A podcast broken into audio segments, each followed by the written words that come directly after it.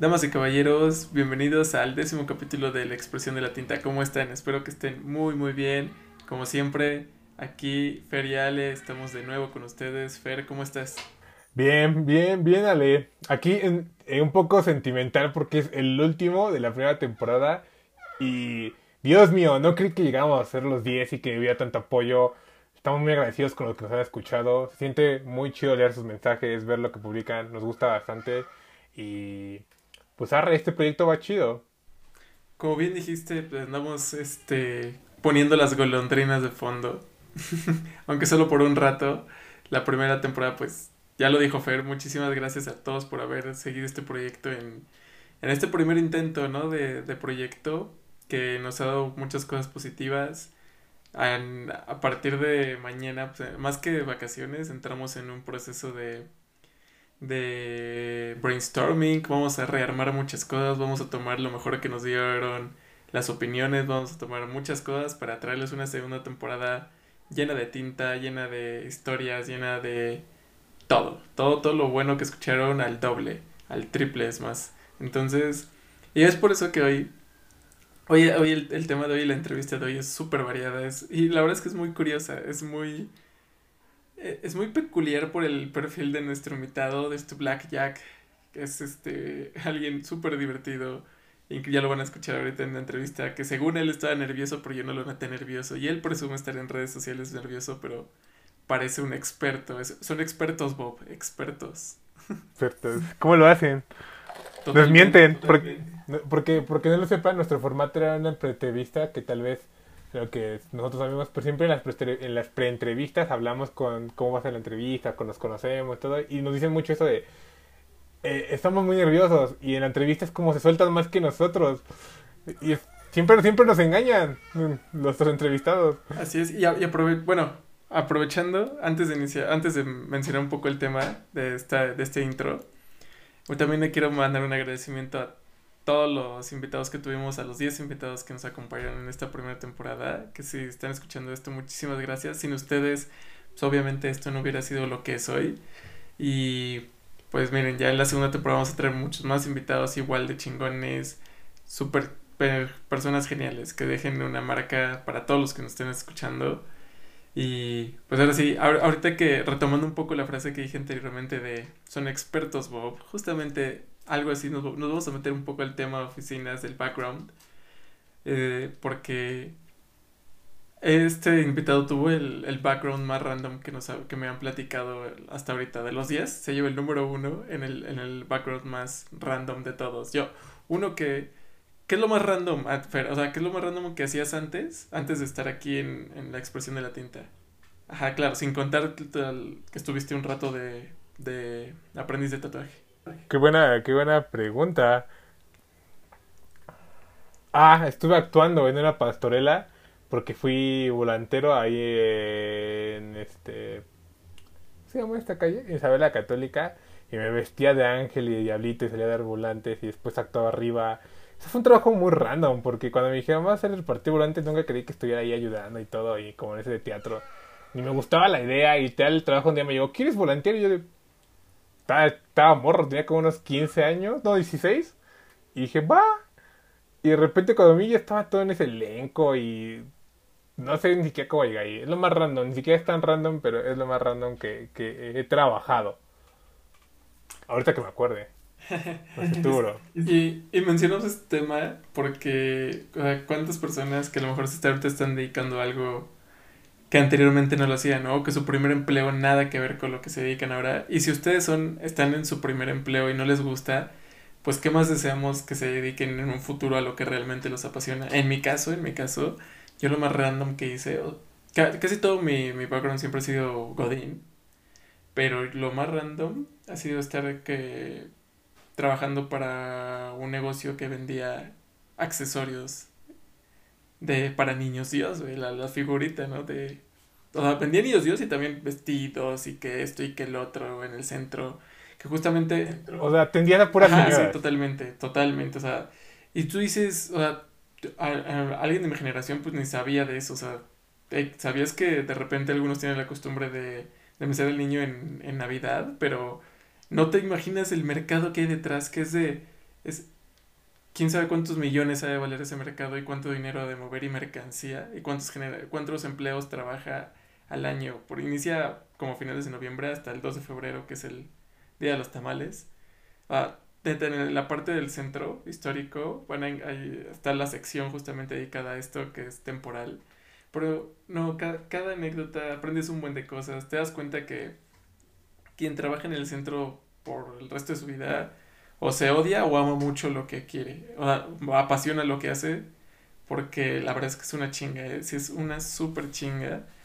Y la verdad me, me, enseñó mucho, me enseñó muchísimo, por suerte, bueno, ya después, bueno, en parte sigo siendo Godín, em, estoy aquí también en el podcast, pero busco ya una, una libertad tanto financiera como, como de mi tiempo, ¿sabes? Creo, ese es mi objetivo principal, tener libertad financiera y libertad de elegir mis propios horarios. Uf, vaya que sí, creo que es lo que todos buscamos, libertad. Porque esos trabajos, creo que, por ejemplo, nuestros dos que acabamos de decir, que fue muy random, y que pues, fueron por dinero y fueron trabajos de Navidad. Por ejemplo, mi trabajo era de Navidad, nada más duraba de diciembre a enero. Y eso es lo que trabajaba. Y ya era, era, era porque yo iba por la plata. Era como de, uy, ¿me vas a pagar 400 el día? ¡Wow! Es un montón. Y eso era como la mitad de mi pasaje. Y luego comida, entonces me quedaba como 50 para mí. No era nada. Pero cuando me dijeron fue como, no man, 400. Ahorita si me dices 400 al día, te digo, ¿qué? Me estás esclavizando, bro. Eso se llama esclavizar, pero sí, en ese momento, pues eres joven. A ese le dices que sí a cualquier trabajo que se venga aunque sea, aunque sea mal pagadísimo. Tú dices, 50 pesitos que tenga al día, los junto a la semana, ya llevo mis, este, mi colchoncito, ya con eso me alcanza para como llegar con mis compañeros. A ver, yo invito a las caguamas, alcanza, yo invito, yo los invito, ¿no? Pero ahorita ya de adultos, ya eso, ese dinero es una blasfemia, ¿no? No lo hagan, por favor, no paguen tanto. bueno, sí, y aparte los horarios, ¿no? O sea, imagínate, no era Godín y tenía peor horario que Godín, porque iba de, de 8 a 8, tal cual. Creo que de 8 a 6 o de 8 a 8. Pero no, y de lunes a domingo, o sea, tú como tú dices, ¿no? Nada más dura esta pequeña temporada, ¿no? De mes, mes y medio. Pero era, era todo el tiempo, o sea, tus vacaciones, ¿qué vacaciones? Yo, yo ya, la escuela, en la escuela me metía menos chinga que durante esa temporada. Pero, como dices, no? No te importa, estás, tienes la energía, no tienes compromisos, el tiempo es como de, ay, X, y nada más quieres el dinero, porque es lo que, me, o sea, de todo lo que puedes conseguir, lo más difícil es el dinero. Ajá, sí, sí, o sea, era, es como, eso, vas por la plata, no piensas en un futuro, nada, te dicen, ah, requieres hacerlo y vas, o sea, tan solo, eh, algo bien chistoso, por ejemplo, tu trabajo, yo entraba a las 6 y salía a la 1 de la mañana, porque era como dar bastidores, recoger luego las sillas, quitarte el traje que te habías puesto, y era todo este proceso y decía como, no manches, estoy aquí a la 1 de la mañana, 12 de la noche, y salía, ya no había nadie, el transporte, genuinamente mis 400 no me alcanzaban. Era como, no más vengo aquí a cotorrear con mis amigos que luego también iban. Y ya, eso es lo que hacía. Y sí, todos, todos pasamos por esos trabajos, es normal. Y creo que es divertido más cuando lo haces cuando eres joven. Cuando tienes 35, es un trabajo que te pagan 400 al día, pues ya está grave, que no alcanza para nada, pero... Pero como joven creo que todos pasamos por esa etapa y está muy cool, porque es pura diversión en tu cabeza, ni siquiera estás en tus trabajos, estás intentando, te sientes bien de generar dinero.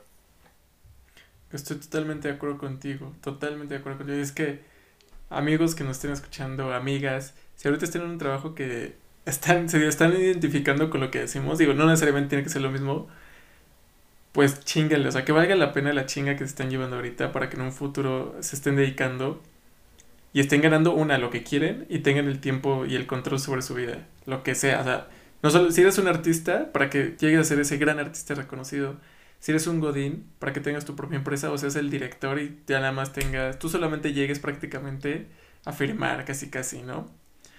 Entonces, chinguenle, el, creo que el mexicano, y nosotros como mexicanos, digo, aclaro porque, gracias a Dios, la, la expresión de la tinta ha llegado a, otros países, entonces, como mexicanos tenemos muy marcados el que el trabajo duro es lo que te va a dar, ¿no? Y, pero yo estoy, estoy en acuerdo y en desacuerdo, porque creo que a veces malinterpretamos, hay que jugar inteligentes, más que trabajar duro, hay que trabajar de forma inteligente. Y créanme que cuando combinan su pensamiento lógico y empiezan a buscar las maneras más fáciles de lograr las cosas con el esfuerzo que le hubieran puesto a otras cosas que no, no les van a traer nada, van a llegar muy lejos. Ese yo creo que será mi último consejo de esta primera temporada. Créanse el sueño. Gracias. Créanse el sueño. El, el sueño. el sueño americano, créanse el sueño. El sueño. Ese sueño americano existe en todos lados. O sea, créanselo, échenle ganas. Y puedes venir de Colombia, puedes venir de México, puedes venir de Brasil, de Perú, donde tú quieras. Y si le echas ganas, vas a viajar por el mundo si es lo que quieres. Si quieres tener tu propio negocio, lo vas a tener. Una estabilidad. En lo que tú quieras, en la rama que tú desees. Esos son nuestros invitados. Son gente que le ha echado ganas. Todos, todos han sido de yo quiero esto. Y van tras eso y se arriesgan. Saben que va a haber mucho, muchos golpes, saben que no va a ser fácil, saben que van a sufrírsela, que tal vez no se lo van a creer ni siquiera la gente cercana a ellos. Pero mientras tú te lo creas y en serio te la juegues, va a haber un resultado. Nuestros eh, invitados creo que son el resultado de eso. Y pues ya, también es como para dejarlo esta final de temporada, créanselo y sería todo. Exactamente, de nuevo créanselo, como bien dijiste, Fer, nuestros invitados les han dado, les han traído en cada capítulo, a lo mejor ni siquiera en las recomendaciones, pero en, con sus historias creo que han reflejado muy bien el, se pueden hacer las cosas, a algunos les ha costado más que otros, otros han sacrificado más que otros, pero todo se puede, neta, todo se puede, entonces chinguenle que nosotros justamente por ese lema terminamos esta primera temporada, muchísimas gracias de nuevo Fer y yo estamos muy, muy, muy agradecidos con todos ustedes. En serio, no se imaginan qué tan agradecidos estamos de meternos a ver las estadísticas y ver, güey, no nos está escuchando solamente tu mamá y la mía. nos están escuchando de Colombia, nos están escuchando en varias partes de México, nos están escuchando en Estados Unidos, en, y aunque sean pocas personas, pero bueno, ni tan pocas. ¿eh? Muchísimas gracias a todos. Este, es un gusto, vamos a volver. No, aún tenemos ahí una fecha por definir exactamente la fecha, pero de que vamos a volver, vamos a volver llenos de sorpresas, llenos de nuevos formatos quizás, llenos de nuevas plataformas. La expresión de la tinta apenas dio su primer paso y lo cerramos con este décimo capítulo, décima entrevista con Black Jack King. Así es que vámonos, vámonos de lleno, vámonos con mi, mi tatuador es un zombie. Este es el, el título de este último capítulo. Nos vemos en la segunda temporada. Cuídense mucho. Esperemos que la pandemia ya haya acabado o esté mucho más leve. Pero de todas formas, sigan siguiendo, valga la redundancia, todas las recomendaciones que no se quieren perder de la segunda temporada, se los aseguro.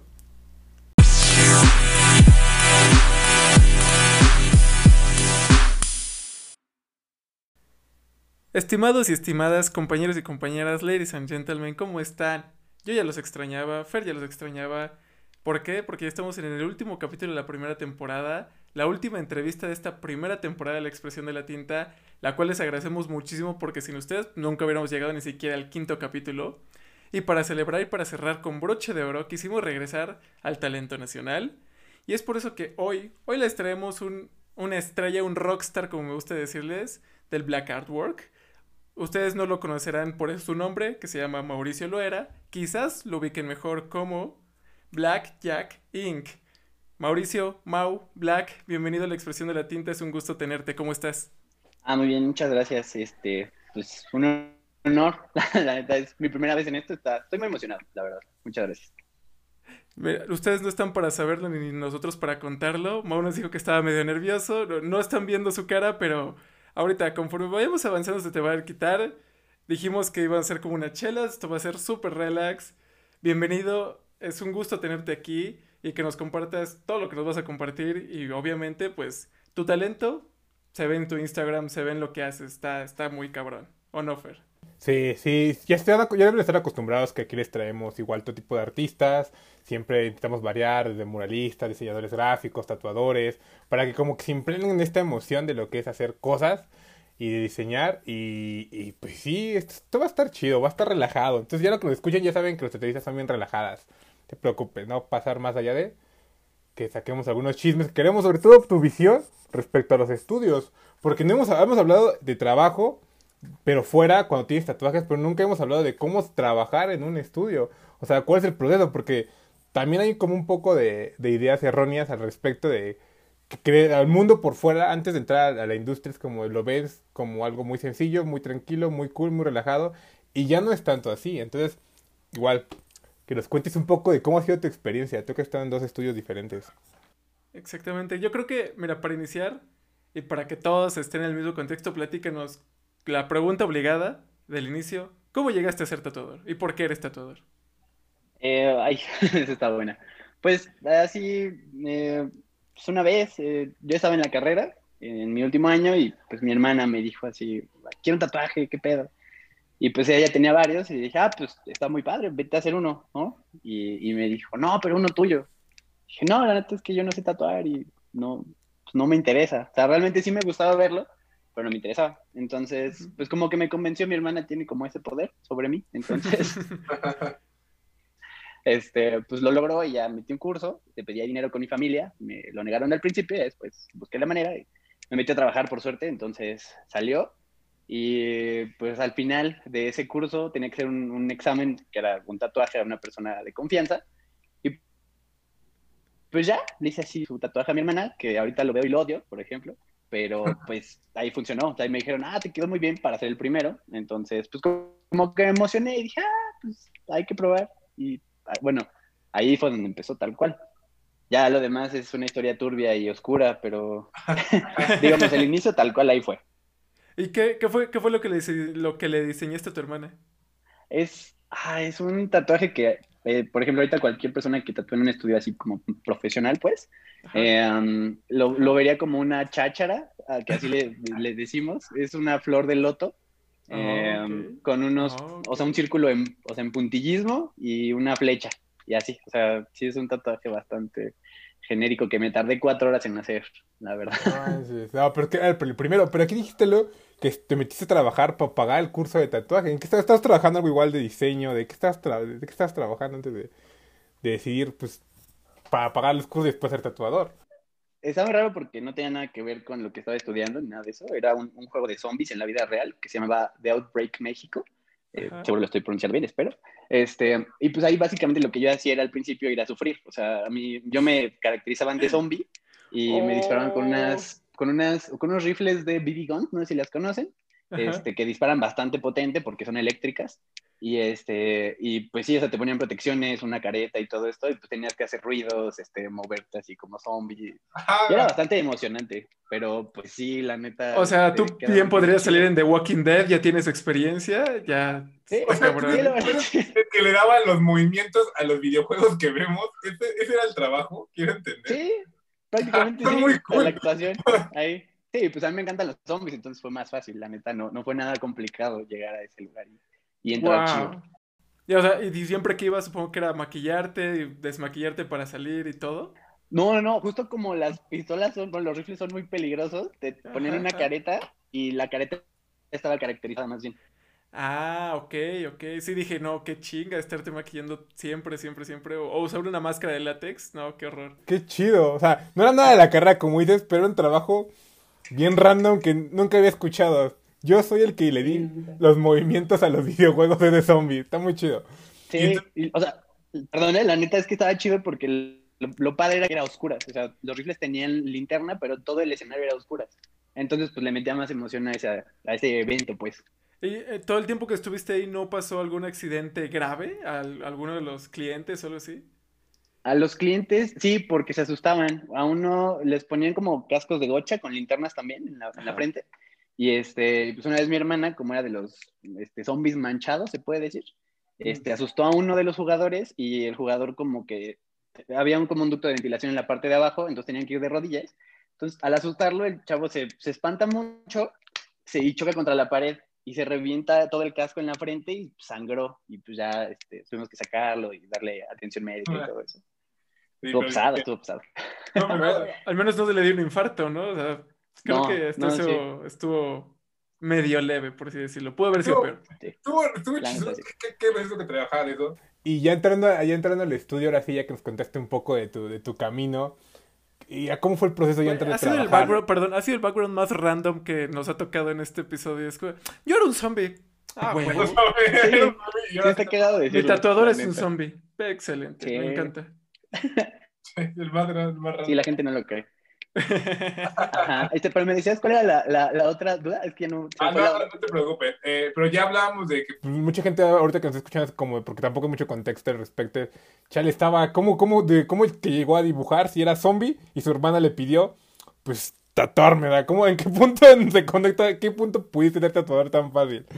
O sea, tú también, por- porque hay un background más grande, ¿no? Sí, o sea, la carrera que estudié es diseño de la comunicación gráfica. O sea, sí, este, me aventé mis cuatro años de carrera. Este, nada me falta recoger mi título y todo esto. Este, pero ya es enmarcadito y todo. Nada más, este, pues es recogerlo y ya. Pero sí, yo soy de los pocos tatuadores que puede decir que es licenciado tatuador, pero no fue tal cual, este, esa, pues esa situación. O sea, no, ni yo lo pensé, la verdad. Yo quería, al principio pensaba que iba a trabajar en un despacho de diseño, cosas así. Y Ajá. pues no, la verdad, y la verdad es que ahorita me interesa mucho la vida Godín, no sé por qué. Todos me Ah, dicen que no. Ok, eh, ahorita, ahorita más adelante quisiera preguntar algo, algo así, pero a ver, síguenos platicando, o sea, Ah. que... Perfecto, sí, sí. Este, pues ya, eh, cuando terminé la carrera, me fui, o sea, ya tenía como unos meses de tatuar, este, y hice mi servicio en el Centro Cultural de España. Eh, resulta que en ese mismo tiempo fue cuando pasó lo del 17 de septiembre, entonces este, hicieron un evento eh, que hay alguna gente que conoce que se llama Drink and Draw, pero este fue para, para ayudar a las personas que sufrieron este, lo del terremoto, pues.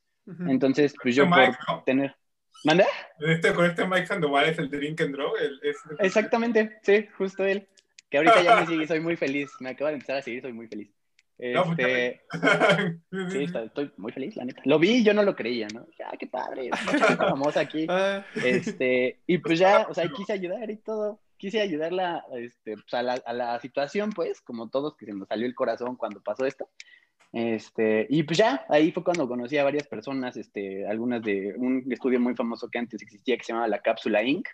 Este, y conocí a gente como Carla Larraza, Lilian Raya, este, Morgemont, cosas así, o sea, tatuadores muy, muy importantes ahorita, por ejemplo, este, que pues ya en este tiempo llevan muy encarrerados en este rollo. Entonces ahí fue cuando ya empecé como a, hacer amistad con ellos y pues me empezaron como a jalar y empecé a ver lo que hacían y me di cuenta que el tatuaje sí era como, podía ser más, o sea, no, no nada más el, la cháchara que vemos en, como la que yo hice, por ejemplo, la primera, este, sino que sí podía ser un diseño tal cual personalizado para una persona y que se viera como Muy como tú lo que sabes hacer, tal cual, o sea, con tu, con tu toque, pues. Sí, o sea, ya, ya te convertiste en lo que, bueno, yo lo veo así, hay tatuadores y artistas del tatuaje, porque, o sea, hay gente que tú le mandas tu, tu nada más tu imagen impresa así y te dicen, ah, pues sí, te hacen el stencil y te lo ponen y lo intentan sacar. Pero luego está el otro vato que agarra y ya estudió, le sabe dibujar, genera todo el concepto, además te lo presenta, o sea, tú dijiste, no, yo ser un artista del tatuaje porque este mundo está chido y se puede hacer de esto, más o menos. Digo, si lo quieres poner de una forma técnica, que creo que todos hacen arte, no tampoco es discriminar los que solo hacen el, este, la, el stencil, pero, pero te, te volcaste a eso muy rápido, ¿no? Pues qué chido. Sí, la neta sí, o sea, eh, fue sin querer casi porque como que de, de verlo tienes como estas ganas de intentarlo y competir. Entonces, o sea, digo, de, de manera sana tampoco quería eliminar a todos, pues. O sea, fue como güey, qué chido, o sea, yo quisiera hacer lo mismo que ellos y poder vivir de eso, que es lo más importante. O sea, que algo que te haga feliz tal cual y que puedas vivir con eso, o sea, que no tengas ningún problema. Eso está muy chido. sí, definitivamente creo que ese es el, un objetivo de casi todos o de todos. Y la neta, qué chido. Y ahorita que mencionabas eso, platícanos un poco, ¿tú cómo, cuál es tu proceso cuando alguien te contacta? O sea, ¿tú aceptas todas las ideas que llegan o, o como que eres de, ¿sabes qué? Es que me gustaría que fuera algo así o, o, o- o platícanos, ¿cómo, ¿cómo es más este, este proceso para que tú aceptes hacer un tatuaje? Pues mira, eh, yo lo aprendí de justo de la cápsula, que como que lo que tenían todos ellos de característica es que se interesaban mucho por la persona. Entonces, lo que hace, bueno, lo que yo hago cuando me escriben es preguntarle, oye, este, pues mira, primero cuéntame qué quieres. Este, si es posible, cuéntame el porqué de ese diseño. Eh, si es porque nada más te gustó o te gusta algún tema en específico o porque te va, te va a recordar a alguien o cosas así. Y ya con eso, pues como que yo voy teniendo más interés por el tatuaje porque ya sé qué representa y me hace, pues sí, como empatizar con la persona y hacer un diseño más chido todavía. O sea, como meterle interés más a los detalles especiales. Ok, Entonces, eh, ya con eso, de referencia y toda la onda. Y es decir, ¿te, te gusta más cuando un tatuaje tiene un significado o- o más allá de que me gustó? no, no, no. O sea, eh, más bien si representa algo muy especial. Porque, por ejemplo, de hecho, tengo un problema con muchos diseños. No es un problema, pero se me hace un poco raro que mucha gente me ha tocado que es porque les va- es un tatuaje que va a representar a alguien que ya no está. Entonces, sí, a veces sí es un poco pesado porque, ah, no sé, se siente raro tener que, o sea, esa Muy responsabilidad, incómodo. tal cual. Ajá. Sí, al principio fue- era muy incómodo porque empecé con perritos, este, gatitos, eh, después fueron papás, mamás, abuelos, este, entonces, pues sí se empieza, o sea, y de hecho, hasta una vez eh, tuve que tatuar en una, hice un tatuaje de un querubín con una lápida y en la lápida venía el nombre Mauricio, o sea, mi nombre. Y sí, pues lo estaba haciendo y dije, ah, qué pedo. O sea, sí onda, la verdad. Y la fecha de mi cumpleaños ahí. Ah, no. Pero también, también debe, estar, debe estar bien incómodo y bien tenso otra vez en algún punto porque pues no sé qué, qué pensará la gente cuando se lo estás haciendo. Es un familiar querido y se lo estás poniendo. Es como... No es una plática que puedas sacar, ¿no? De, ah, qué padre que escogiste este diseño, bro. O sea, es... como, ¿qué dices? Sí, no, no, no sacas esa plática, no la sacas. Entonces, es- no sé cómo si está tenso, ¿no? El momento. Y qué tan divertido sea hacerlo. Este, sí, o sea, es, es padre hacerlo porque sabes que va a representar algo chido, pero también te mete presión. O sea, hace que pongas atención así a cada cosa que estás haciendo. Como normalmente, pero en este caso es una pérdida. Entonces, dices, ay, chale, o sea, si algo sale mal, pues no va a estar chido recordarlo así. Sí, Entonces, sí. pues sí hay que echarle todavía más ganas. ¿Y te ha pasado que alguna vez te digan, no, no me gustó cómo quedó mi perrito muerto? ¿No te, no te ha pasado? Como, no me No, gustó eh, cómo quedó"? Por suerte, por suerte nunca me ha pasado. Bueno, me pasó solo una vez con mi tatuaje número 7. Que sí, la neta está bastante deplorable y lo acepto y, y quiero taparlo con otra cosa, pero solo con ese. Hasta ahorita, o son muy buena gente la que me toque y no me ha dicho nada, o lo he hecho siempre bien, cualquiera de las dos. No, pero también tu número 7 es como, apenas vas empezando, se entiende, ¿no? Es como, está, está, está, está bien. Yo, yo pues diría, no, ayer hice uno y ¿qué crees? Me llamó y no me gustó, no me gustó mi canario. Es como de, no, ¿qué haces, no? Con el dolor todo tenso. Yo sí sufrí alguna vez algo de eso y es como algo bien tenso. A mí pues no me gustaba, además que era una vibra bien rara. Era como, era, esa- era presión y vibra rara que dices, no, no lo tomas. Prefieres no hacerlo. Sí, la neta sí está raro. O sea, que pase sí está raro, porque ya después de unos años los ves y dices, chale, ¿cómo, cómo pude hacer eso? Ya después te das cuenta que pues, si no lo hubieras hecho, no estarías por aquí, ¿no? Ahorita. Sí, Entonces, pues se tiene que hacer, la Sí. verdad. O sea, tienes que regar Sí. varias, perdón. Perdón a todos los que les he hecho tatuajes feos, perdónenme. Pero pues ya ahorita se les puedo reponer con uno más chido, la neta. Promoción si les hice uno bien feo, se los cubro. Y tú que estudiaste diseño gráfico y supongo que estuviste todo el tiempo en contacto con el dibujo, ¿qué tan difícil es el proceso de estar dibujando en digital, en papel y todo a pasar a la piel?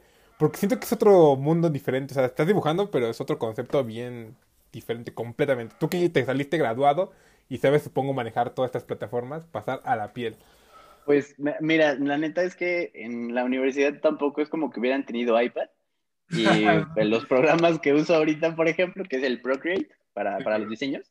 Entonces, pues al para empezar, no le entendía la aplicación. Entonces, sí me tardé, yo creo que como unos seis meses para agarrarle más o menos. La... Ahorita todavía sigo encont- encontrando cosas bien padres, pero que no uso tal cual, ¿no? Este, y aparte de eso, o sea, ya de lo digital, este, ya para la piel es muy distinto, o sea, es así totalmente otro mundo. Si son cosas pequeñas, por ejemplo, está sencillo, pero si es un diseño que es, por no sé, para un brazo, para un antebrazo, diseño para una taza o para un vaso, que son como, eh, no sé, delgaditos de abajo y anchos de arriba. Ujú. Entonces tienes que hacer un diseño que abarque total esa área sin dejar espacios. Entonces es complicado porque aparte tienes que darle más importancia, importancia perdón, a ciertos elementos, cosas así. Entonces, sí, o sea, ya para un diseño aplicado es un poco complicado. Tienes que ver a la persona para saber cómo es, porque aparte todas las personas son distintas, en- o sea, físicamente. Entonces, pues sí te meten varios problemas a veces, pero pues todavía no estoy en el punto de hacer una manga y todo eso. Estoy empezando con medias mangas y cosas así, que son más llevaderas, pues, porque también son muy cansadas. Pero, o sea, sí, la, la verdad es muy difícil. Estoy al 100 con eso y pues sí tienes que empezar como a, a buscarle por ahí ciertos truquitos, ¿no? Para que salga poco a poco la Maña, y técnica, perfecto. Exacto. Sí, ¿Qué totalmente. mañita. Algo, algo que solamente te va a dar la experiencia. ¿Y tú cuál crees que ha sido la pieza más difícil que has tatuado? Ay, este... O de las mm, piezas, claro, sino... Pues normalmente lo- los tatuajes más difíciles son los que tienen mucho detalle pequeño. El problema es que si no son tan sólidos, se van con el tiempo, se hacen muy suaves y ya no se ven después. Pero bueno, en, en cuanto a tamaño, si vamos a tamaños, estaba, estoy pendiente con una espalda que estoy haciendo, que es un diseño de Jason. O sea, son 11 Jasons, creo. Wow. Ajá. Sí, Según yo son 11 originales. Ajá. Entonces llevo tres, pero faltan pues otros nueve o ocho, depende cuántos. Si, si han visto estas películas, saben cuántos son. Yo la neta, Yo, yo, mira, yo he visto la, la original y he visto cuando Jason está en el espacio, que es la de Jason 10, creo que es la de... Es, Ah, Sí, ya- ya- no, no es como. Sharknado, esa cosa que se volvió. Ajá. e- Es Star Wars con Jason, en serio, es, es este... Una vez la vi, no la quiero volver a ver en la vida. O sea, en serio, fue como de... What the fuck, porque... Spoiler alert a todos los que nos están escuchando y que les gusten estas películas. Me acuerdo mucho de esta escena que es... Jason está en la nave espacial y lo logran sacarlo, lo expulsan al espacio, pero por la radiación del espacio empieza a mutar y se vuelve un Jason como alienígena bien mamado, fuerte, la máscara, no, no, no. Y regresa a la nave a chingarse a todos, o sea, es como de... O sea, yo creo que Machete en el espacio hubiera sido más realista. Uh, Jason- no, Machete del espacio es otro. Está, era Sharknado, Machete del espacio, están chidas, ¿eh? No te metas con Jason, pero. Pero sí, qué loco. Mucha sangre, mucha sangre, sangre. pero. Hablabas del mundo, hablabas del mundo Godín. ¿Cómo, ¿Cómo un tatuador piensa en un mundo Godín? Porque tú al fin terminaste tu carrera y sí lo tienes para centrar el mundo Godín, ¿no? El corporativo. Pero ¿por qué pasar de ser de estar en el estudio con libertad al mundo Godín? Ahí ya platícanos más de tu punto laboral, cómo lo has vivido. Eh, es que, o sea, en el, en el caso del- de, que quiero experimentar lo del logodín, es que cuando hice mi servicio fueron seis meses, como casi todos los servicios. Sí. Entonces, este, para empezar no me ofrecieron quedarme, que eso está muy feo para empezar. Este, y, y eh, en con tan poquito tiempo, hasta el último mes conocí bien a todos los que trabajaban ahí. Entonces, ya que los conocí al final, pues ya después dije, pues ya para qué los veo. O sea, la neta es que no me voy a quedar ya teniendo lo del tatuaje. Pero me hubiera interesado porque, este, por ejemplo, ahorita con mis roomies, con los que vivo, que son mis mejores amigos de la prepa, eh, ellos sí son, o sea, ellos sí tienen que, uno es maestro y el otro es este, un director financiero de una empresa. Este, entonces ellos sí han vivido esa experiencia y me gustaría, por ejemplo, tener un cubículo, ¿sabes? Este, acompañarnos a chisme, eh, del cafecito o, o chismecito, vamos por un cigarro, no sé.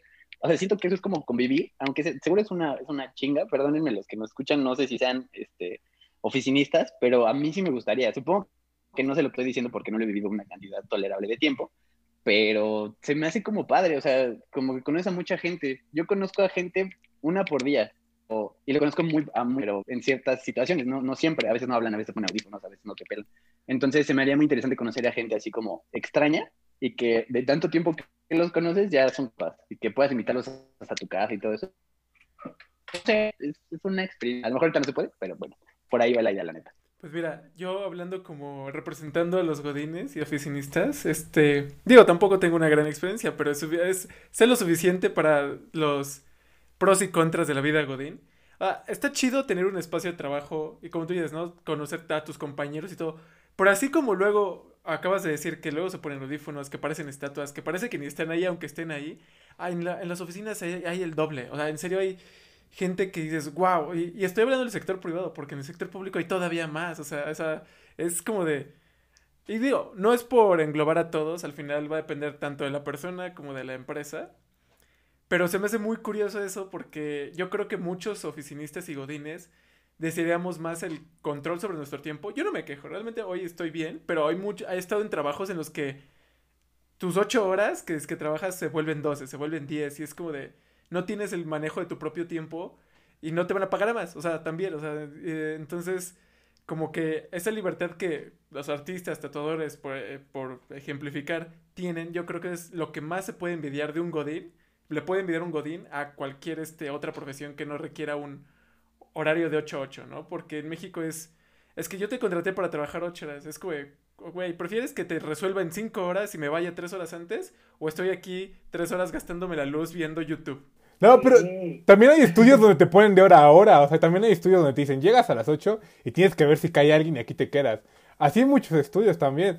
Que están, por ejemplo, en el centro, en el, en el Zócalo, y te dicen, no, a ver, aquí llegas a las, se abre a las 10, llegas a las 10, y sí puedes estarte haciendo tonto y todo, pero tienes que estar ahí hasta que cierren por si llega alguien, porque hay volanteros que van a subir para algo, y es como, pues eso, eso es ser un godín tatuador, eso, es- eso- esa es la descripción de un godín tatuador, es como llega, preparas, yo me acuerdo que llegaban varios compas con su atolito, su, este, su tamal, y esperando, o tres sentados, perdiendo el tiempo, pero sentados.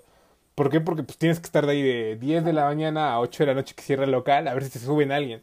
De hecho, recientemente he platicado con un amigo que también es súper fan de los tatuajes y está aprendiendo a tatuar. Se me ocurrió, hablábamos sobre, en los estudios que he estado, en algunos me ha tocado que hay como una recepcionista o un recepcionista. Entonces yo le pregunté, pero no en todos los hay, sino que solamente en ciertos estudios he visto que exista. Y para mí, o sea, no sé si este recepcionista está aprendiendo a tatuar o tal cual es su papel, solamente recibir gente, darles el formulario de salubridad y recibir y cobrar y ya, o sea, eso para mí está igual es un godín que trabaja en un estudio, o pero tú, o no sé, tú Mau, ¿cómo, cómo lo ves? Pues yo conozco a dos, dos recepcionistas, son chicas las dos. Este, una sí se dedicaba al tatuaje eh, y sí estuvo este, intentándolo un rato, pero pues al final parece que le gustó más esta onda de poder administrar y ver qué onda con las cosas y todo eso y, y pues ayudarnos tal cual ya cuando estamos ejecutando y así. Porque también aparte hacen las historias del estudio, por ejemplo, este, a veces están más involucradas con, con este, por ejemplo, de temas de, este, financieros, este, de logística, etcétera. Entonces, no es nada más, o sea, sí es un horario godín, la neta, eso sí es cierto. Este, y tienen que estar ahí por lo menos seis días de la semana, que la neta que flojera. Eh, porque normalmente descansan uno. No sé si en todos, pero en los que yo he estado, este, en uno era los lunes y en ahorita donde estoy son los miércoles. Entonces, sí, las dos chicas, y en el, por ejemplo, en el de ahorita, la chica con la que, con la que estoy trabajando, es este, ella se, se dedica ahorita, por, bueno, quiere dedicarse a la fotografía. Entonces, un saludo a Tamara. Este, y, em, o sea, es eso, o sea, sí está haciendo su labor, pero aparte quiere hacer su, eh, digamos, su carrera de fotografía. Entonces, en general sí es un godín, la verdad. O sea, sí tiene un horario fijo y es bastante pesado, yo lo he visto y la neta sí a las dos personas que conozco en ese tema, se ve que sí se cansan un buen y pobres. Ya, o sea, tienes razón, ya, chale. Ya horarios, ya la neta ya no está tan cagado, maldita sea, quiero trabajar medio tiempo. Eso es justo lo que veo. Oye, y ahorita, este, bueno, dices que has trabajado en dos estudios en los que la, la, la recepcionista, ¿no? ¿Tú has trabajado también en alguno donde tú seas el que recibe y el que haga todo? O sea, yo quiero pensar y eh, corrígeme si estoy mal, que ellas que en su labor, sus tantas labores como recepcionistas, pues les apoyen a ustedes para estas actividades como secundarias, ¿no? Pero cuando tú las has tenido que llevar, ¿sí extrañas tener una recepcionista en el estudio?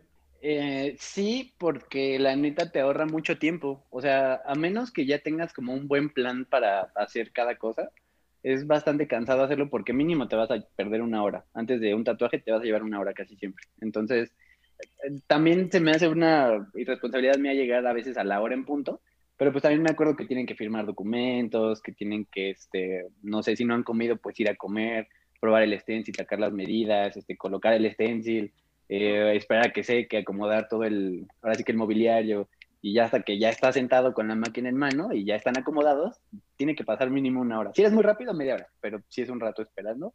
Entonces sí, la neta sí extrañas a esas personas, la neta.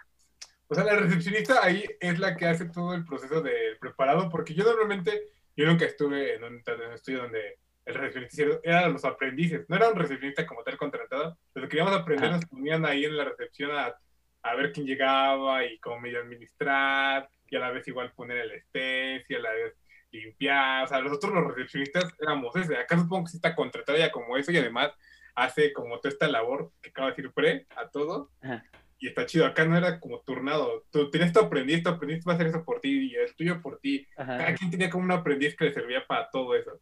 Sí, sí, tienes razón. O sea, en el, en el, en el por ejemplo, en MT, cuando estaba en MT, sí, este, había un chico que le decíamos chico, que porque, bueno, así le decimos chico, este, porque tiene, es pequeño de edad, pues. Este, entonces, eh, él, él, nos ayudaba con eso. O sea, eh, Marlene nos ayudaba con la recepción y él preparaba las mesitas, porque es el aprendiz. Entonces, este, ahí sí, sí está dividida la, tarea. O sea, la ponía desde poner tu máquina, poner este, eh, pues todo lo que usabas, o sea, todos los desechables, etcétera. Y Marlene se dedicaba pues a, a, recibir a los clientes. Pero en el, en el de ahorita, pues por lo menos sí te ayudan a acomodar dos, tres cositas. Este, ya no te ponen la mesita tal cual si no conocen, porque por ejemplo yo soy nuevo, entonces no saben tal cual que ocupo, entonces no se, no se requiere que alguien más haga eso. Aparte no, no, me, o sea, no me molesta hacerlo, está padre para que no se te olvide, ¿no? Porque luego hay mucha gente que le empiezan a hacer las cosas y se le va la onda y luego ya este, lo dejas de hacer y se te olvida, entonces llegas y dices, chale, ¿qué va aquí? O sea, no me acuerdo. Entonces sí, ah. a veces es un problema, la neta, que te hagan todo es un problema. Por eso no tengo aprendices. Los aprendices no. que eso dices ahorita, quién sabe en un futuro, ¿no? Puede que alguno, puede que sí, puede que no. Pero bueno, vamos a dejar un poquito a nuestros queridos godines tatuadores, que no sé cuántos sean allá afuera y si nos escuchan, si sí, un saludo. Y esperamos que, se, que cumplan sus metas y que solamente sea una etapa. Que la chinga valga la pena, que la chinga valga la pena. Entonces, ahorita quiero cambiar un poquito el tema. Bueno, no, no tanto, va de la mano también. Ya hablamos de los godines en los estudios, ¿no? Ya yo te hablo de cómo existe un Godín, también ya nos dimos cuenta que existen los estudios, pero así como existe un Godín en una oficina, también existen un chingo de personas. Hay demasiados mitos alrededor del, del ambiente de las oficinas, ¿no? A mí me decían mucho mis papás que en todas las oficinas siempre ahí están los siete enanos. El gruñón, el tonto, etcétera, ¿no? O sea, entonces... Imaginé enanos, bro. Ahorita dijiste siete enanos y dije, ¿cómo hay enanos en tu oficina? Perdón, bro, imaginé nanos reales, pero... Con gorrito, ¿no? Y palito. Ajá, exacto. Sí, el lobo de Wall Street, como de... Lanzando enanos. Sí, que no manches, bro. Pero no, no, no es la referencia. Entonces, yo quiero pensar que, que igual en los estudios, pues así ya sea con tu compañero que es tatuador también, con el jefe de, o no o el dueño del estudio, o sea, también hay mucha gente, hay, pues, todos somos diferentes, ¿no? Hay diferentes personalidades. Pero sí es muy común encontrar ambientes complicados en los estudios. Eh, depende de la persona. O sea, por ejemplo, si tú eres el nuevo, sí depende totalmente de ti porque ellos ya están acomodados. Entonces, ahí sí es tu trabajo, pues, por lo menos conocerlos para tratar de llevártela bien, para empezar. Para, o sea, evitar futuros problemas. Al final son un equipo, van a ser un equipo. Este, pero sí, sí hay personas muy distintas en los estudios eh, eh, por ejemplo, yo podría ser el enano fiestero, si queremos ponerlo como enanos. este, y sí, la neta me gusta hacer mucho despapalle y no sé, siempre les digo, güey, qué pedo de chelas. O sea, pero digamos que mi intención de eso es convivir, o sea, conocerlos justo y evitar cualquier situación incómoda después. O sea, agarrar la onda con ellos y así. Se me hace como buena idea. Hay personas que les digo, no, ¿qué crees que trabajo mañana? Muy profesionales también, o sea, si tienen compromiso, no lo hacen, a menos que pues, digan, bueno, me lo he hecho y desvelo un poquito. Hay personas que sí, definitivamente no, dicen, él, ya me voy. Hay personas que dicen que sí, hay otras personas que dicen que sí y se siguen hasta el otro día sin problemas. Este, pero sí, o sea, en general hay muchísima gente, o sea, o tienes como algún ahí estereotipo de alguno tal cual. Pues no, realmente creo que no tengo un, un estereotipo, al menos aquí todos los tatuadores que hemos entrevistado y con los que he tratado, la neta, súper buen pedo, también, como, como dijiste hace rato, también hay algunos tatuadores que no les gusta platicar mucho, entonces como que los deja hacer su trabajo, ¿no? Que disfruten de hacer la música, etcétera. Entonces, este, pues al final realmente no tengo una, un, un, estereotipo, procuramos no tener aquí en la expresión de la tinta, porque finalmente venimos a acabar con eso, ¿no? Hay que aceptar que hay mucha, hay, hay, pues hay variedad, hay de todo, todos somos personas, todos tenemos actitudes diferentes, pero quería, quería saber como que un poquito más de eso, porque yo creo que que a lo mejor a todos pueden pensar de no, este, es que todos los tatuadores, ya, a lo mejor ya no tenemos idea de que son, que se drogan todos, ¿no? Y demás, sino a lo mejor que ahora que todos son fresas, que todos son esto, porque pues siempre vemos que andan publicando cosas muy, o al menos los que, la mayoría de los que seguimos, publican cosas muy chidas de arte, publican cosas de que, ¿saben qué? Acabo de sacar esta nueva mercancía y todo es como que, ay, güey, o sea, ya no, ya no nada más es este el, tatuador que se dedica tal cual a, calcar, ¿no? Como le decía Fer al principio, o sea, ya, ya, es, ya es otro pedo, ya lo están llevando a otra cosa.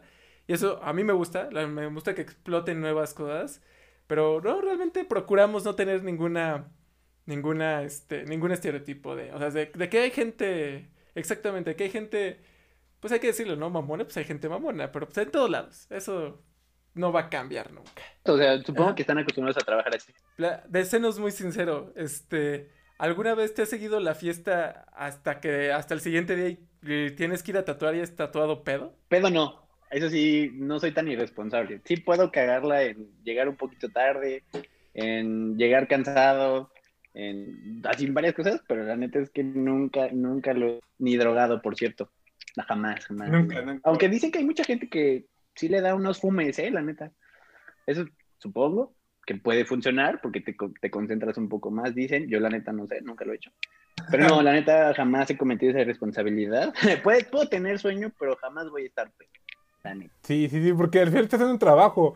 Ahí, ahí mi querido Soar, si nos está escuchando, seguro si lo escucha, igual es un tatuador, que está ahí en el centro, él sí le daba sus fumes. Él nunca lo vi tatuando no marihuano. Ni una sola vez. Como ese, ese bro siempre ver como...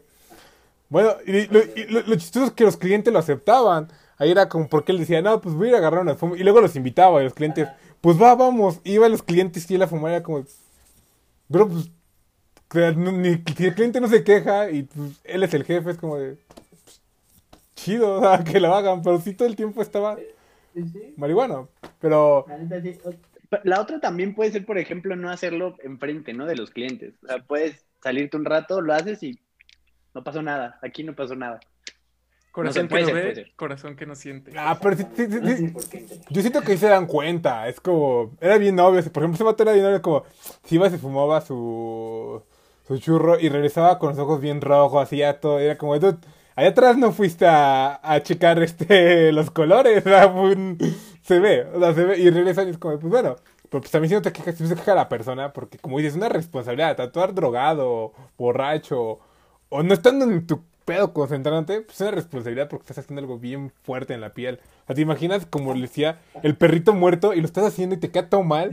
Güey, no manches. ¿Cómo, cómo agarras y haces eso?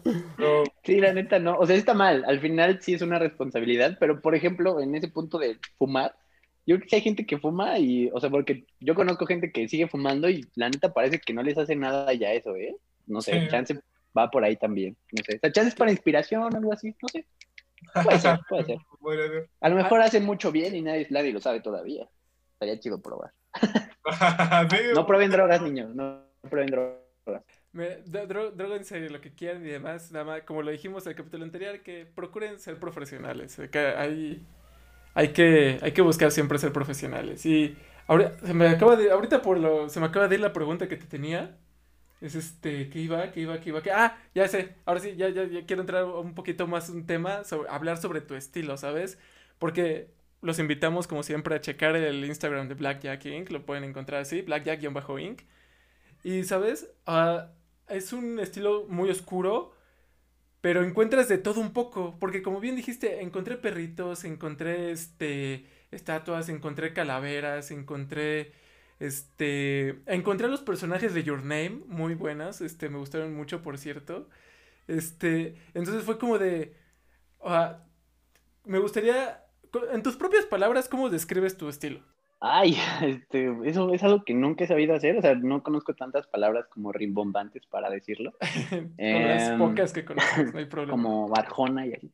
Eh, el- yo creo que, o sea, mi idea siempre ha sido eh, ser, bueno, buscar esa, ese diseño que tienen las personas asiáticas, en es- bueno, en específico los coreanos, que son, o sea, tienen un diseño muy oscuro tal cual, pero es como muy, eh, muy preciso, tienen muy bonito, este, muy buena composición, muy buen ritmo en los diseños. Eh, o sea, es oscuro tal cual, pero, híjole, es que no, la verdad es que nunca he sido bueno definiendo cosas. Espero me disculpen todos, este, si no, si no me entienden, este, pues mejor vayan a- al Instagram y véanlo y ya si no me entienden, pues ahí se dan cuenta más o menos. Este, mi idea es que sea algo como oscuro, pero no al grado de que sea de, terror, o sea, verlo sea como incómodo, sino que sea algo estético, pero oscuro, este, bien definido y que tenga como muchos contrastes para que se noten los detalles importantes. Y creo que, a- o algo que yo he notado, y si no, corrígeme, o tú también, Fer, yo noto también mucho realismo, ¿sabes? En todos tus diseños. Tiene este, el Jared Leto que tienes de, de Joker, eh, como Joker, es como de... No, no, es- no es Jared Leto, es este, No, no, no, es este, Heath- es este, Heath ¿cómo se Ledger. llama? Que en paz descanse, Heath Ledger. Sí, Descanse, pobre. Dulce Príncipe. Sí, uno de, Grande. quizás el, el mejor Joker que hemos tenido, o al menos personalmente Sí. mi favorito. Jared Leto el peor, al menos en mi- a mí. Por, por 20. Sí, por eso lo confundí. Perdóname, Hit. Si me vienes a jalar las patas, lo voy a entender. Este, entonces, creo, también noto, noto eso, ¿no? Que creo que te, también te gusta mucho meterle mucho realismo a, todo, a todos tus oscuros y demás. Sí, sí, o sea, yo creo que, bueno, porque hay mucha gente que no lo, si no lo saben, este, en cuanto al tatuaje, a veces el realismo se hace muy suave porque tiene muchísimas sombras, y son muy, so- sombras muchas diluidas. Entonces lo que ya hago es pensar en el tatuaje al futuro, que poca gente lo está haciendo últimamente, pero también ya estoy viendo que mucha gente se le está metiendo más oscuridad, pues, pero no tanto porque sea de terror el tatuaje, sino se ve un poco más opaco al principio, pero mientras va sanando se va viendo mejor. Entonces la idea es que queden más oscuros y con el tiempo este, cicatricen también, o sea, ya conociendo cómo van los tatuajes, este, y se vea lo principal porque está en contraste. Entonces, esa es la idea. Se ven un poquito más oscuros, pero con el tiempo se van a ver muy bonitos. La neta. Es, va más por ahí. Sí es, es, realismo, pero es un poquito más black work. Black work realismo, algo así. Es para, es para que con el tiempo la, la, tinta quede bien y el tatuaje no, no pierda esta, esta nitidez, esta, esta, esta igual, tengo muchas palabras rimbombantes, por si me están escuchando, nunca las digo. Sí, pero que no pierda esta, esta, este, esta vibra que trae el tatuaje, ¿no? Es, más por ahí va. Y ahorita, que estaba pensando en lo de Drink and Draw y esto, y que eh, hablamos un poco de Mike, como cuáles son tus inspiraciones o así, porque dijiste, no, pues que ahí están los grandes, y los ves ellos son como los grandes. ¿Cuáles son tus inspiraciones? Porque la verdad, ellos sí son gente más grande y creo que nosotros somos un poco más, edad un poco más abajo, son, que tienen más carrera algunos. ¿Cuáles son tus inspiraciones? Por ejemplo, para mí Mike es como, pues, está súper más grande que yo, pero es un dios igual. Pero, ¿cuáles son tus inspiraciones? Pues, este, al principio eh, tenía varias, eh, te digo, cuando conocí a estos chavos y decía, güey, qué pedo, todos están... O sea, para pronto yo pensé que aquí no había tanto talento. Y pues sí veía tatuajes de mis amigos y dices, güey, qué asco. Perdónenme, los quiero mucho. Este, pero ya cuando ves a estos chavos dices, güey, es que cualquiera de ellos se lleva de calle a cualquier persona que yo vaya conocido antes con un tatuaje medio mal hecho, pues. Entonces, em, por ejemplo, así de inicio, eh, en cuanto los conocí, por ejemplo, este se llama Omar, eh, eh, tiene una marca que se llama Inferent. Este, con él empecé porque así un, día fui a un bazar y compré una playera este, de un león que tenía como por signos, era como una serie de signos zodiacales. Entonces lo vi y dije, ah, está bien chido. Y no sabía qué los hacía. Entonces ya después lo contacté y toda la onda lo conocí. Y pues sí, él, él fue uno. Luego fue Daniel Bautista, este, que son bastante amigos. Este, los conocí muy bien, este, de hecho conocí a Dani en su casa y yo estaba emocionado, estaba así cagado de miedo porque dije, ah, estoy saludando a una persona famosa, ¿no? Este, y te das cuenta que son personas, ¿no? dices, ah, chale, o sea, sí, lo hacen muy bien, pero son personas. Después Diego Andrade, este, Carlos Larraza, Lilian Raya, em, después de eso Morgemón, em, no sé, Diego Mata, hay muchísimos. Después conocí a este chavo que se llama Ignis, este, bueno, no es tan chavo porque tiene mi edad más o menos este, Haku, em, apenas conocí a Alan Daniel, que está pesadísimo, también búsquenlo, este, y pues sí, o sea, quisiera ser como todos ellos, el problema es que pues no puedes abarcar tanto, ¿no? Tienes que irte hacia un solo lado, pues en este punto ahorita sí estoy como más hacia Morgemon y Alan Daniel, tal cual, o sea, que son como un estilo muy definido y bastante oscuro, o sea, la neta está muy chido ver sus trabajos, son como coreanos, pequeños, mexicanos, pues. pequeños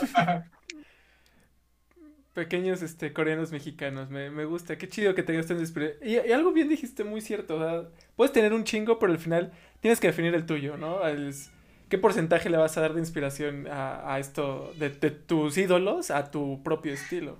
Um, ah, chale. Uh, ay, pues es que, por ejemplo, yo lo que hago, lo identifico más con lo que hace. Ah, incluso hay otro chavo que se llama Tinta Triste, que también más o menos ah, va por ahí. Este, y, y, yo creo que más hacia lo de Alan Daniel. O sea, de los otros dos tomo como más inspiración en cuanto a los detalles. Pero en cuanto a la composición, creo que este Alan Daniel tiene como una muy buena. Pues sí, tiene como, o sea, el ritmo, todo esto, o sea, como que.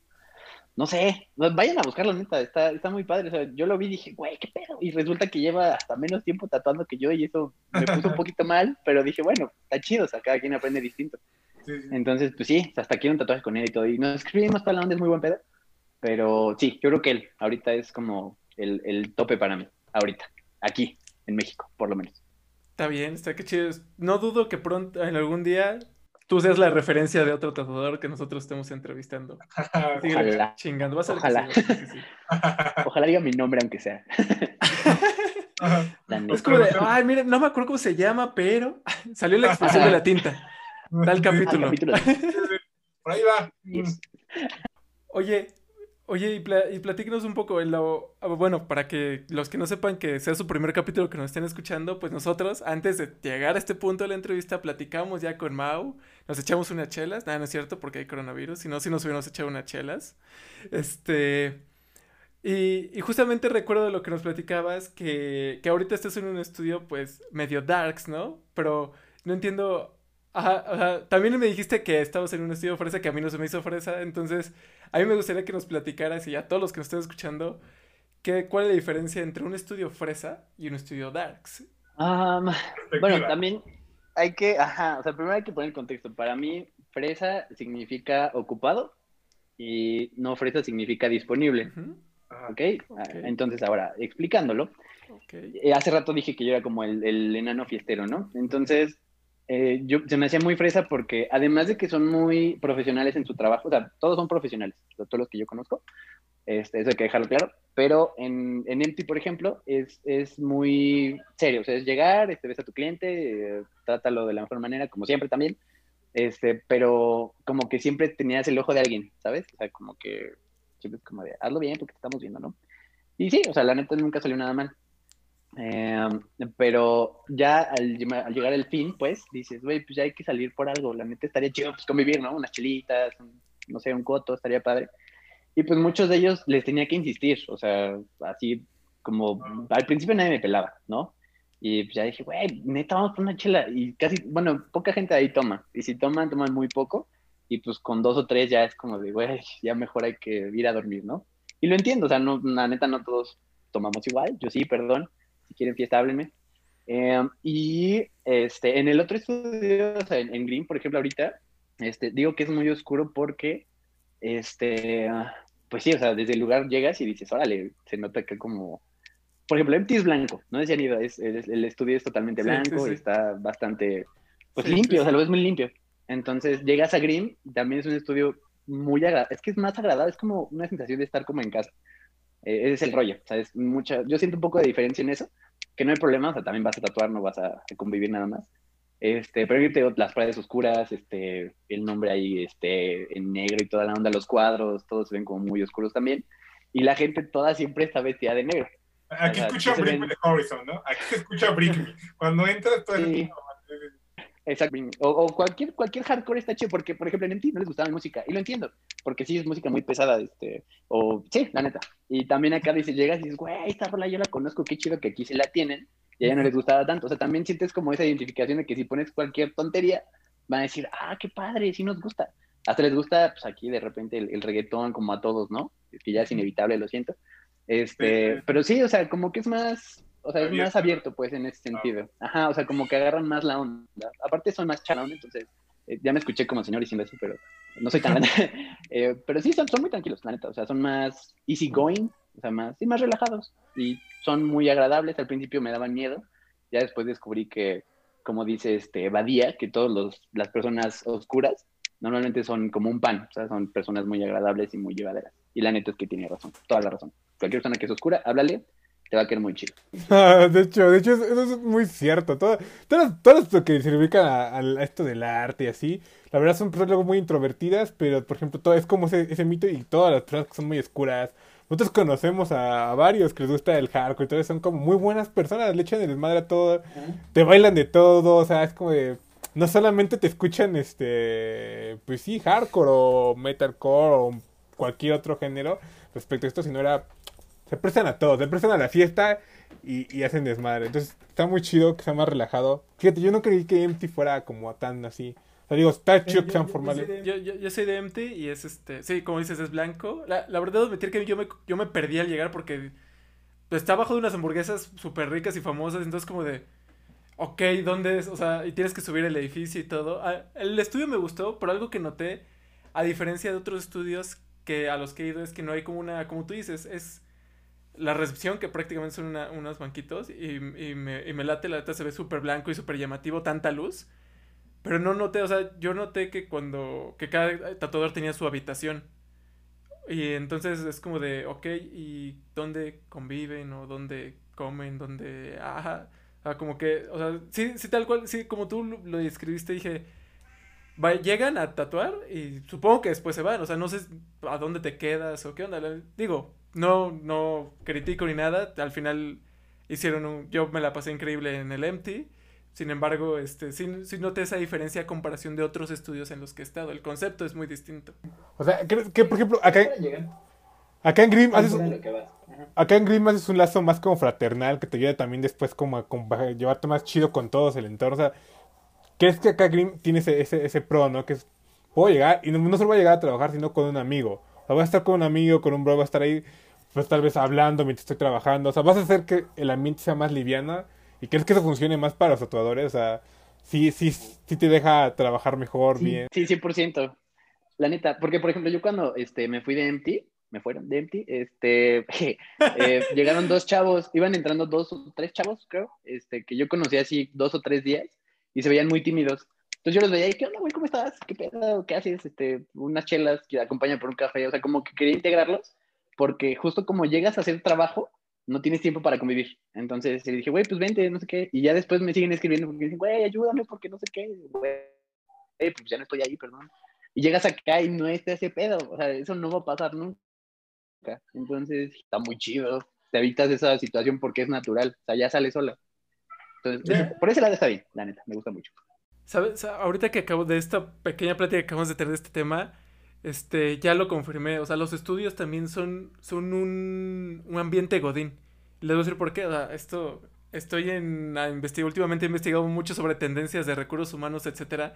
Y lo que acabas de decir de cómo te sientes tú para trabajar y demás, por tener más fraterno, ser más fraterno con tus compañeros, eso es real en, las empresas más actualizadas y que realmente están a la, a la altura y que tienen las mejores políticas buscan eso, que justamente no se sienta como el típico trabajo tradicional que nada más llegas, trabajas y te vas, ¿no? O sea, es algo más, o también somos personas, hay humanismo y todo, entonces, este, una recomendación a todos los eh, dueños de estudios que no lo estén implementando, pongan un lugar para que convivan sus tatuadores y ustedes, ¿no? Quién sabe qué puede llegar a salir, algo mucho mejor. Ármense fiesta de vez en cuando, ya que acabaron, ya llegó el fin de semana, ya acabamos, como tu trabajo, ¿no? Pues ya, ya chambeé, ya generé, podemos relajarnos un rato, déjame relajar un rato y no. Sí, sí, sí, completamente cierto. Qué chistoso, yo nunca he estado en un estudio que fuera así. Todo estudio que sí era como súper desmadre, nunca, bueno, no, o sea, desmadre organizado de, hablabas con ellos afuera y entrando a la mesa era como de, ah, súper serios, no me distraigas porque si no, pues voy a cagarla. Pero acabando eso era como, nos hacíamos bromas entre nosotros, y era sentías que estabas, no es un trabajo, sino ibas con tus cuates a dibujar y después a diseñar y después a tatuar y muy, te sentías muy tranquilo. Exacto. Más no, sí, como estuvieras con tus compas. O sea, llegas y, ah, ¿qué pedo? ¿Cómo estás? O sea, y parte funciona también con la gente. Entre más amable seas y más plática o más interés en ellos, más cómodos se sienten y más aguantan la sesión. Sí, ¿no? Se genera un buen ambiente al final del día. Si, si, ven que como que todos están armonizados, si después te esa tensión de, ¿no? De, al de lado ni siquiera le hablo y se me acababan los guantes. Bueno, yo me acuerdo que me pasaba que uno quedaba muy mamón y que no tenía los guantes y era como, chale, no le hablo. Pues bueno, me das tantitos minutos. Y yo iba corriendo a South Flagler a comprar mis guantes porque no, no, el de lado no le hablaba y era como súper mamón, era un vato. No voy a decir su nombre, por respeto, pero era, era, era, así y... Y no, pues todos los demás nos llevaban muy chido y te decían, no, tienes tinta, ah, pues toma, aquí está, bro. Luego me la das, un pedazo. Y ya, ya, que es un amigo. Ya sabes que no importa si sí o no. Y generas un ambiente muy chido. Pues qué chido, Mau, que ahorita estás qué chido que ahorita estés en un estudio en el que te sientes así y pues sí, al final te va a servir para mejorar, ¿no? A ti, a tu trabajo y para tus clientes va a ser todavía más chingón. Qué chido, la neta, qué chido. Y bueno, ya estamos llegando al final de la entrevista. Se me pasó como agua esta entrevista, no puedo creer que fue muy rápido, pero como te dijimos al principio, aquí la tradición es que el invitado le recomiende a quien tú, o sea, le puedes recomendar a los que nos estén escuchando, a los estudios, a quien quiera ser tatuador, a lo que tú quieras, a ese aprendiz que nunca vas a tener, recomiéndales algo que a ti te hubiera gustado saber o conocer cuando estabas en tu, en este camino, en, lo que estabas haciendo tu séptimo tatuaje a lo mejor. Ok, híjole, digo que sí, también, este, chale, soy muy malo para recomendar cosas, amigos, este, pero pues para ahorrar cosas y tiempo, por ejemplo, eh, hay un podcast, por ejemplo, que se llama, bueno, que es el de Joe Rogan Experience, no sé si lo han visto. No, no. Este, escuchado, es muy bueno, tienen temas bastante interesantes y la neta, yo siempre que estoy haciendo diseño, estoy escuchándolo de fondo para, pues, para conocer, ¿no? Lo que estás haciendo tu trabajito, está bastante interesante, la neta, vale la pena. Y por último, este, eh, pues no tomen cursos que no estén certificados, que ningún curso está certificado de tatuaje, entonces chequenlo bien, pregunten bien y hagan todos sus cursos de asepsia, antisepsia, primeros auxilios, saquen su tarjetón y solo así tatúen. Es lo mejor que pueden hacer. Si están aprendiendo, no hay pedo. Tatúen a ah. Muy, muy, muy, muy este, técnicos las, las recomendaciones, pero me gusta, eso es cierto, eh, totalmente. Se los dice un licenciado tatuador, ¿eh? así es que tómelo muy en cuenta. no, sí, sí, es cierto, es un licenciado tatuador. no, no, no, no, Es de League, qué chistoso. Por eso es que sabe el papeleo. El papeleo es el secreto para triunfar en este país. no manches, está cagado, sí. Jamás hemos tenido un licenciado, jamás había conocido un licenciado tatuador. Ingenieros había escuchado, ingenieros sí, pues, arquitectos y así. Sí, pero es el primer licenciado que escucho que tatúa. Entonces, Estaba muy chistoso. Y hablando de ese licenciado, ¿qué dice tu familia? Está como chido diciendo, no manches, le pagué la licenciatura y terminó haciendo tatuajes. no, no te han dicho nada así. Como, mi hijo es licenciado, pero también es tatuador. No piensen que perdí mi tiempo. No, para nada. Gana- Mira, ganaste todo el tiempo que los godines hemos perdido en esperar a que llegue un correo o en una reunión que se pudo haber resuelto en un correo. Godines. Ah, chale. Bueno, eso sí. Ahorita se dan cuenta más, ¿no? Sí, totalmente, pero Mau, muchísimas gracias por haber estado aquí en la expresión de la tinta. Ha sido un gusto, estuvo genial la plática, súper buen pedo. Espero que se te hayan quitado los nervios. Yo creo que sí, ya se te quitaron desde hace rato, ya. Te deseamos lo mejor, sé que vas a ser, vas a seguir mejorando un chingo, que dures lo que tengas que durar en el, en este estudio y si algún día abres tu propio estudio también tendría muchas ganas de ir a conocerlo, estaría muy muy chingón. Entonces, vamos a estar muy al pendiente de todos tus proyectos, de tu trabajo, te deseamos lo mejor. Y pues, damas y caballeros, esta fue la entrevista de cierre, el décimo, la décima entrevista de la expresión de la tinta. Muchísimas gracias por escucharnos. Nos vemos en la segunda temporada. No sabemos cuándo, pero pronto. Cuídense mucho todos.